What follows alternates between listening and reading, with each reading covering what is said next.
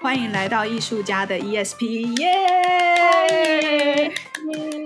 大家应该 就是如果听 Podcast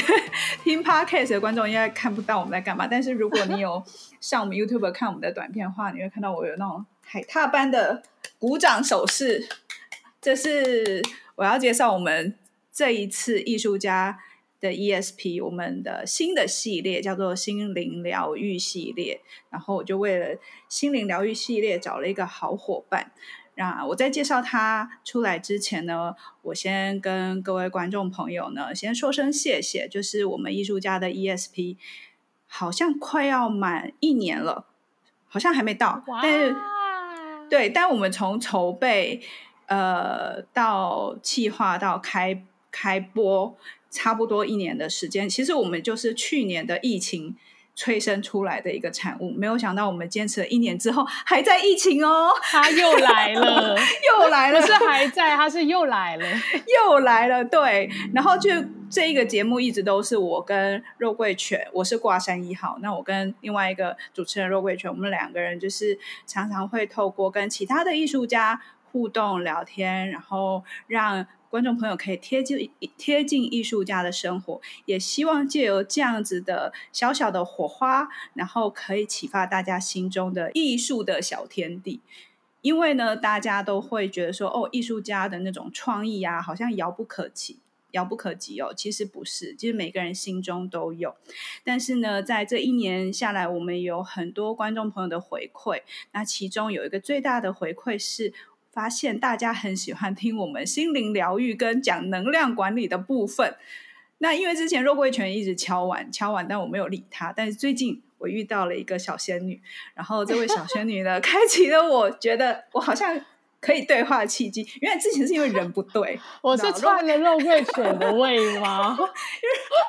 你一来就在宫斗哦，没有。肉桂卷如果看到在简介看到这个，应该会，我现在看肉桂卷是王不见王后不见后了哦。呃，因为我决定让他还是跟其另外另外两位臭直男去聊天好了，因为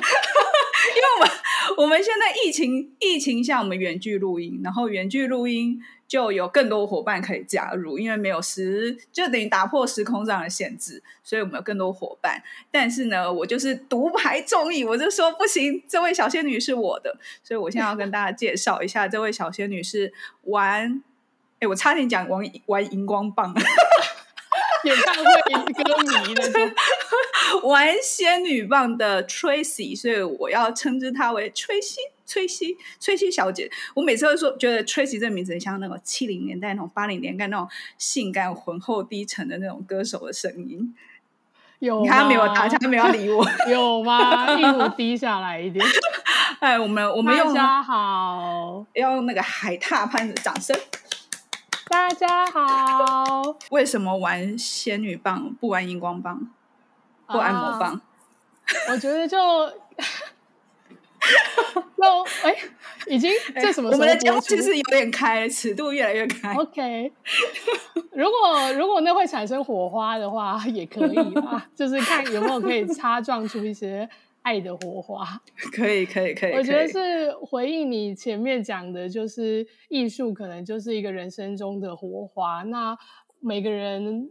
在生活中寻找的那个意义或是快乐，就是我们生命中的火花嘛，就像。电影《灵魂急转弯》在演的那样，那所以为什么我会用“玩仙女棒”这个词？是因为呃，我觉得也刚好跟呃艺术家的 ESP 同一个差不多的时间，我也在去年开始越来越投入呃身心灵灵性的探索、心灵成长的这个面向，而且也是透过这个时间点才认识挂山一号，所以 很高兴可以受邀来跟你聊一聊。虽然我们平时就很常聊了啦，只是这次。参加了你的这个主场，耶 Yeah,，就是很开心。我就联名主持，就是心灵疗愈系列这样子。因为艺术家的 ESP 之前都是艺术家，我们现在终于进入 ESP 的部分。因为每一个人都会问我说、嗯、：“ESP 是什么意思啊？”你们这个台称看来就是又拗口又难亲近。其实 ESP 就是超能力的意思啊，我自己都不知道哎、欸，就是我还以为是 ESPN 之类的。就是运动台、呃，那差一个 N，ESP，你知道大家，你如果 Google，现在大家呃一边听着我们的声音，你可以打一下 ESP 的话，你会发现它有超感应力、超能力的意识，也是意识意思，也是你的直觉、哦、开发你的直觉力的意思。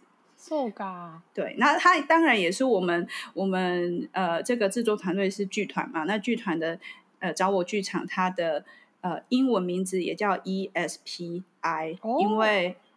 我们原本是找我就是看就找到最源头的自己，然后英文我们原本是取 ESPY，那个 is is by 就是窥探窥见，但是我们把后面的 Y 改成 I，就是窥探窥见最里面的那个自己，所以 ESP 也是我们剧团的英文的缩写，哦，那同时也是超感应力的意思，嗯，这样子。所以呢，我们终于要开启这个神神鬼鬼的进入这个 主题了。之前都只有讲到前面的艺术家，现在终于要来做后面 ESP 的吧？对啊，因为前面的前面的来宾都比较接地气吧，还是怎么样？我那一天跟那个小王还有那个肉桂犬说，我们来聊外星人吧。哎，群主那一片沉默，他们不理我。主持人真的很辛苦哎、欸。所以呢，我决定要另辟。好了，我们就话不多说，我们来开启今天的第一个主题。其实我会邀请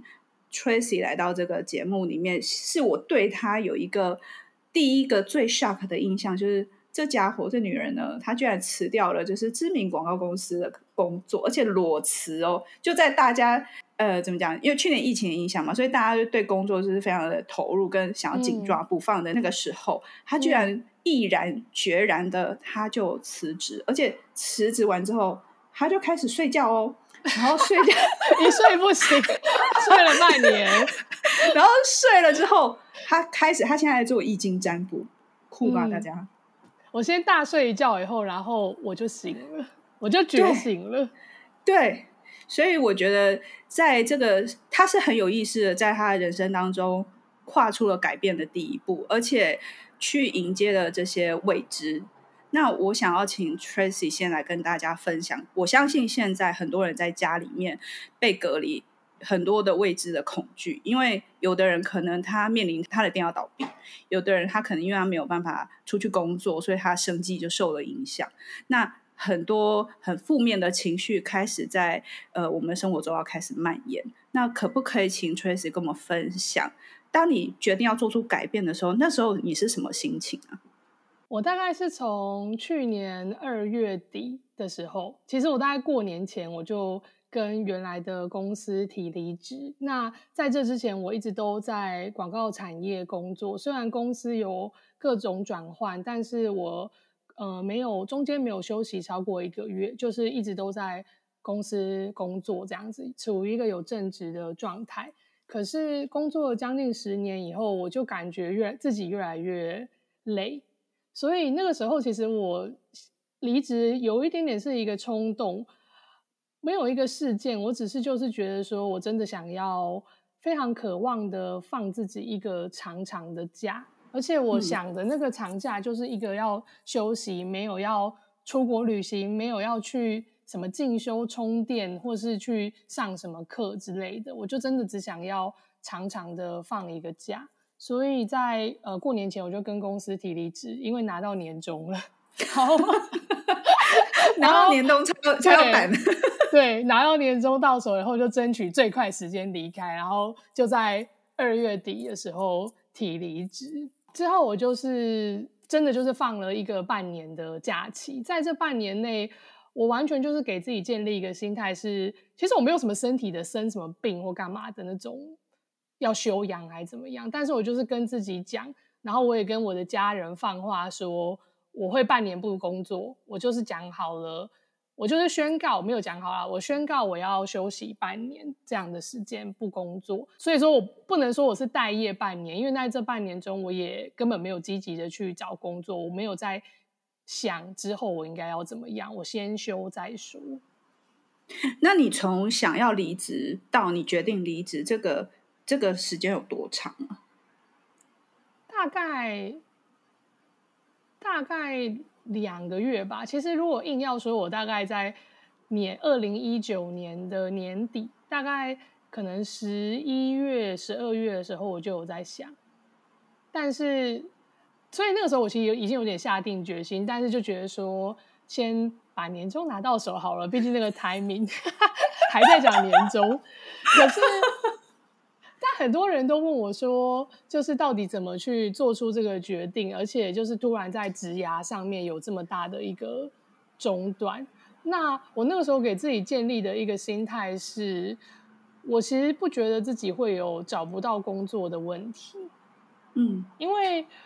通常会觉得很难，就是离开了这份工作很难找到下一份工作的朋友，我觉得通常要么就是刚出社会，就是、嗯、呃公司不会用新鲜人，你没有经验，所以你很怕呃找这样的机会很少，很难进到一个公司里面。要么就是你是超级高阶的主管，就是世界上有多少总经理的位置呢？所以这个你你不坐下一个总经理的椅子，你不一定找得到。可是我这种工作大概将近十年的，就是呃，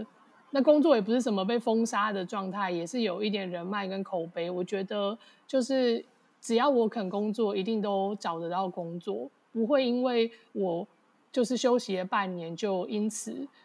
好像忽然就是失去了什么竞争力或什么的，因为实际上这就是呃，我觉得这个阶段的工作是最缺的啦，就是扣除掉你自己的标准，嗯、但是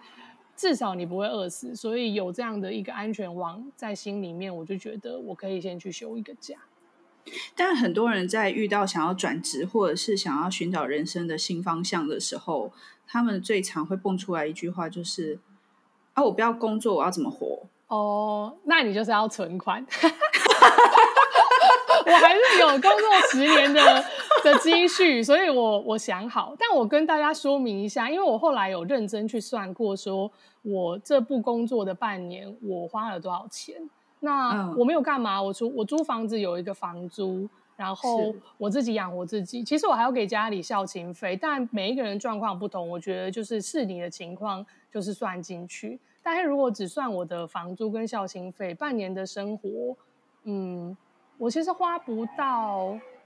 我应该花不到十十五万，嗯，所以意思就是说，只要你有十五万的存款，你可能就可以去做这件事情。对，然后十五万是什么概念呢？可能就是你你去四次日本，那你就连续四年不要去日本玩，你就有这笔钱了。而且十五万就是去一次欧洲，对，去一次欧洲。可是你不去欧洲，但是你买你半年的悠闲，我觉得很划得来诶。或者是少买几件名牌，你不要去看你少赚了多少钱，你去看你做这件事情你会花多少钱，结果发现根本没花多少钱。iPhone 现在都要十万了，对不对？那你不要买 iPhone，你用一个烂手机，然后你不要急着换手机，你用烂手机，但是买你的时间。只要你不要看你失去少赚的钱，其实你根本没花多少钱。如果你不是有特殊状况的朋友，嗯、就是譬如说你有学贷或是家里要还家里钱，不然的话，我觉得真的很有可能你只要有个十几二十万的存款，大家就这就是紧急备用金的概念，但是它其实是可以支撑着你去。做这样的尝试的，像你是很有意识的去改变，对不对？那有一些人是他很不想、很不想改变，而且他觉得他现在的生活已经很固定了，所以他很害怕改变。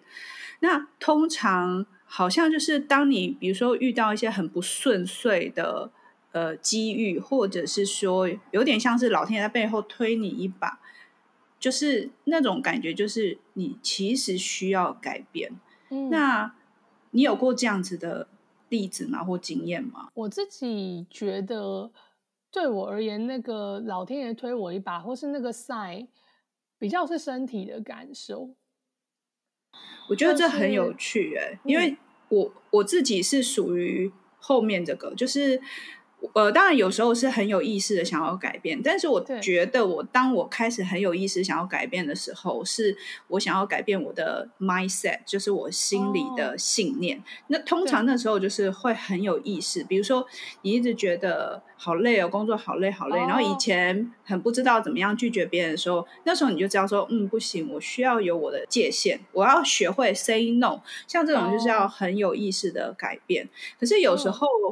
呃，比如说像大家在找工作，或者是呃人生要做一些变化的时候，我过去啊，我过去都是有点被推着走，就是可能我就我搬到一个地方，然后就住下来，然后我也没有想过要搬家或什么的，因为我有一些朋友是每一年一定要搬家，就是他他想要呃，就是保持一种很一直在流动的感觉。可是我我是一个就我搬了就搬了就住下来，然后会到突然有一天觉得哇漏水我受不了，我要搬家，或者是。哦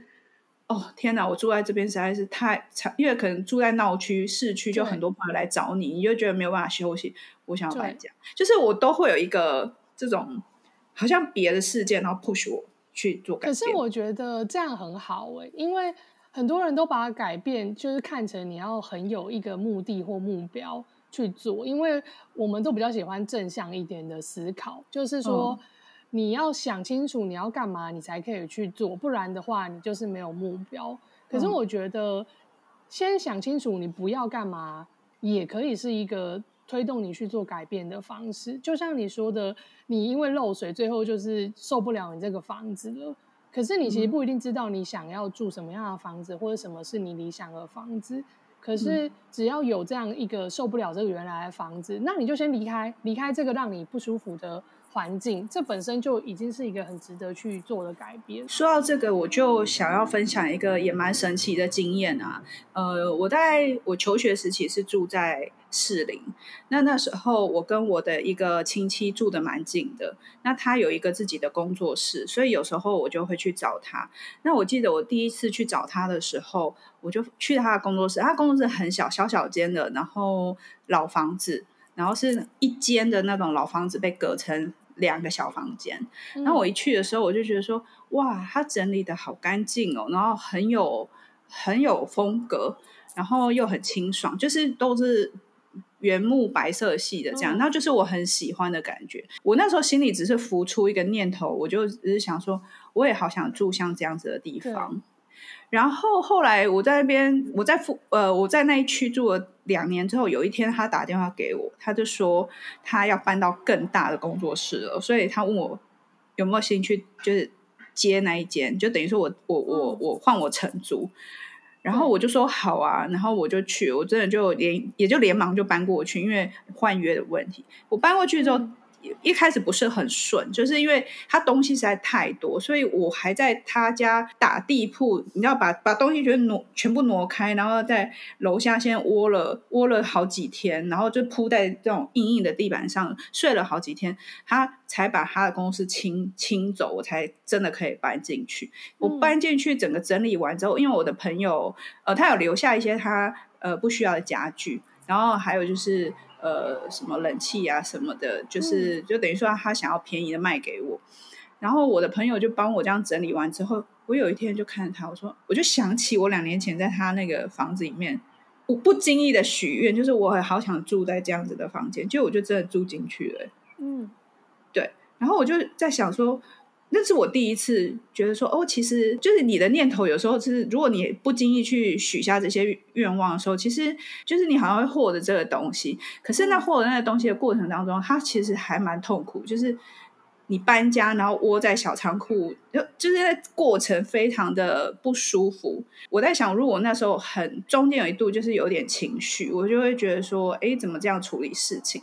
那也有想过，当然旁边就有人说，啊，那你就。那你就不要不要去啊，或什么的。那我那时候就觉得，如果我真的很害怕这些就是麻烦，然后我不想要改变，那真的很有可能我就是最后就是不会住到那样子的房子。